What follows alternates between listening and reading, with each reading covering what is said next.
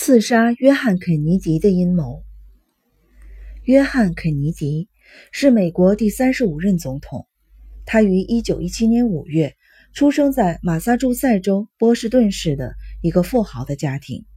就任时年仅四十三岁，成为了美国历史上最年轻的总统。一九六三年十一月二十二日，肯尼迪为了谋求竞选连任。并调解民主党内部的分歧，携夫人杰奎琳前往德克萨斯州，在乐福机场到市区的途中遇刺身亡。史料记载，肯尼迪夫妇抵达右翼活动中心达拉斯，受到了州长康纳利夫妇的欢迎。肯尼迪夫妇与康纳利夫妇同乘一辆林肯牌敞篷的大轿车，由乐福机场开往市区。沿途受到了民众的热烈欢迎。当车队进入埃尔姆大街，行经德克萨斯州一座八层的教学图书馆大楼时，突然遭到刺客的枪击，肯尼迪的头部与颈部中弹。同车的康纳利州长也被击中，肯尼迪当即被送往邻近的帕克兰德纪念医院抢救，然而他再也没有醒过来。凶手被随行的保镖和警察当场抓获。暗杀肯尼迪的刺客是一名二十四岁的青年，名叫李哈维·奥斯瓦尔德。他是美国前海军陆战队的神枪手。他从德克萨斯图书大楼上向肯尼迪开了三枪。被捕后，他供认自己刺杀肯尼迪的原因是对政治与社会现实的不满。当警方准备对此案深入调查时，让人意外的事情发生了。十一月二十五日，达拉斯警察局准备把奥斯瓦尔德押送到另一个关押地点。当奥斯瓦尔德被警察带出来时，一位名叫杰克·卢比的酒店老板突然冲出人群，开枪将其射死。刺杀总统的凶手命丧当场。奥斯瓦尔德的突然死亡使刺杀总统案件无法再深入调查下去。该案件最后被法院判为凶手单独作案，没有任何政治背景。但公众对这一判决持怀疑的态度。那位名叫杰克·卢比的酒店老板杀死了奥斯瓦尔德的原因更为离奇。他在法庭上陈述，自己是肯尼迪的忠实拥护者。所以，杀死这名刺客是为了给自己的偶像报仇。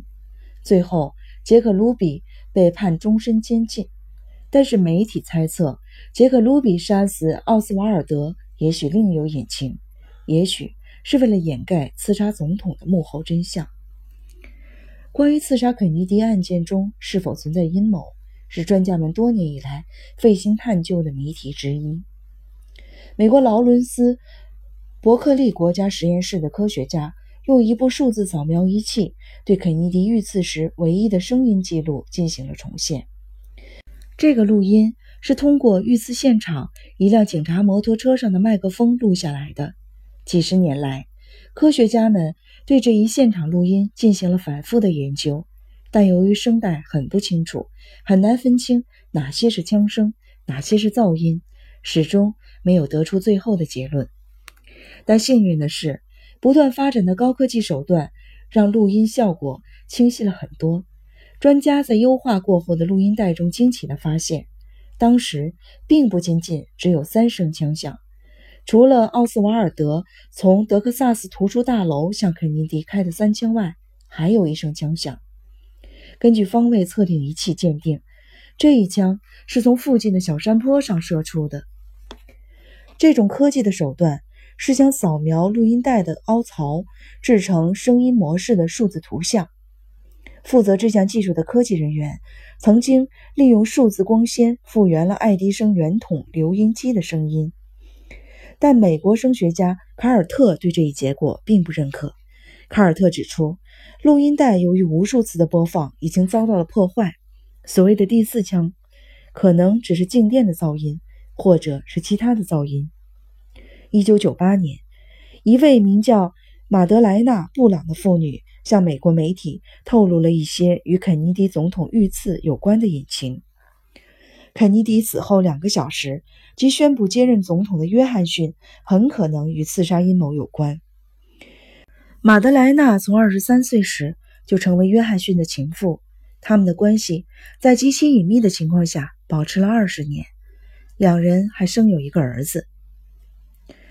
马德莱娜透露，在一九六三年十一月二十一日，也就是肯尼迪遇刺的前一天晚上，他和约翰逊一起参加了一个富商云集的晚会。晚会的主办人是石油大亨哈罗德森·亨特。亨特是约翰逊的好朋友，也是约翰逊的财政支援。晚会进行到一半时，约翰逊把亨特叫到一个小屋子里，说要开一个会，却不让马德莱娜进去。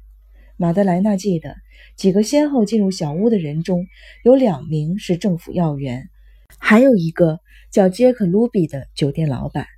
而后来开枪杀害刺客奥斯瓦尔德的人正是这个酒店老板。这个神秘的会议进行了大概三十分钟就结束了，小屋子里的人陆续的离开了。参加这个秘密会议的这两个政府要员。还参加了后来调查肯尼迪遇刺事件的华伦委员会。马德莱娜清楚地记得，约翰逊当天晚上非常的兴奋，几乎一夜无眠，手里拿着一张手工草绘的地图，反复的看。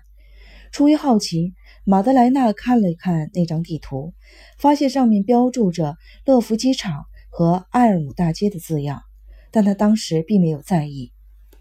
专家们根据马德莱娜透露的线索猜测，小屋里的秘密会议有可能是策划行刺肯尼迪总统的阴谋会议，而约翰逊手里的地图可能就是肯尼迪车队的行车路线图。在二十世纪五六十年代的达拉斯，石油大亨哈罗德森·亨特是个无人不晓的人物。一九六三年十月。已在民主党总统候选人提名大会上获胜的肯尼迪宣布要对税收政策进行改革，从而触犯了石油垄断集团老板的利益，这让石油大亨哈罗德森·亨特对肯尼迪恨之入骨。肯尼迪遇刺身亡后，约翰逊成了白宫真正的主人。一个以最高法院大法官华伦为首的七人调查委员会成立了，而这个调查委员会。很有可能受到了约翰逊的暗中操纵。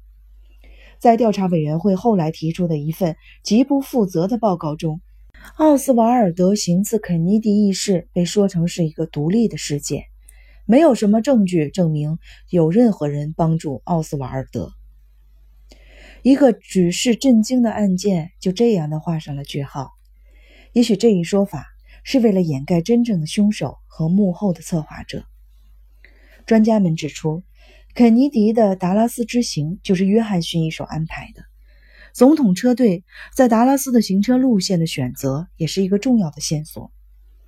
康纳利州长强行制定了这个路线，这完全超越了他的职权范围。他这样做肯定是得到了约翰逊同意的。在正常的情况下，总统旅行路线都是由民主党官员杰尔·布鲁诺确定的。更奇怪的是，在第一次呈送给白宫的行车图中，并没有提到埃尔姆街要拐弯，因为拐弯就必须降低敞篷车的车速，也就是给射手击中目标提供了方便。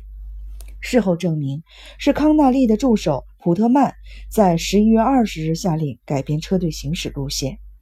资料显示，二十二日，当车队就要出发时，秘密警察突然改变了原先拟定的计划。护送总统坐车的摩托减少了一半，向来被安排在总统坐车前面的新闻车被放在了车尾部。因此，在枪击发生的道现场没有一个记者、一架摄像机和照相机。案发后，当肯尼迪还在医院抢救的时候，约翰逊就下达了清洗敞篷汽车的命令。接着，约翰逊委派他的亲信将康纳利州长带血的衣服取回洗净。并再次下令销毁物证。肯尼迪乘坐的敞篷车一直在白宫警卫的看管下，留有弹痕的挡风玻璃在二十五日就被更换了。专家们分析，华伦委员会的报告肯定奥斯瓦尔德开了三枪，但一位记者事后在案发现场拍摄到一位警察正捡起另一颗子弹。第四发子弹的发现推翻了华伦委员会的结论，说明至少存在两个以上的凶手。可疑的是，被记者拍摄到的第四颗子弹也消失了。事后录音带通过技术处理被证实一共有四枪时，声学专家突然出来推翻了存在第四枪之说。以上这些疑点，只有后来接任的总统约翰逊有权利下令抹去。难道肯尼迪遭遇刺杀真的是约翰逊策划和指挥的大阴谋吗？如果真是如此，专家们猜测，约翰逊欲杀死肯尼迪的原因有二：一方面是他自己想登上总统的位置，另一方面是受石油大亨哈罗德森·亨特所托。为了确保自己的石油利润不受影响，而哈罗德森·亨特有可能收买约翰逊将肯尼迪除掉，这两者各有所图，一拍即合。但是另一部分专家认为，马德莱纳透露的线索并不能确定属实，做出约翰逊策划和指挥谋杀的推测和假说是不科学的。更有专家认为，马德莱纳因为年老色衰，最终被约翰逊抛弃。所以怀恨在心，故意编造了所谓的线索来污蔑约翰逊。专家们众说纷纭，事实究竟如何无法定论。这个刺杀阴谋因为政治色彩的渲染而蒙上了神秘的面纱，成为美国历史上一大奇案。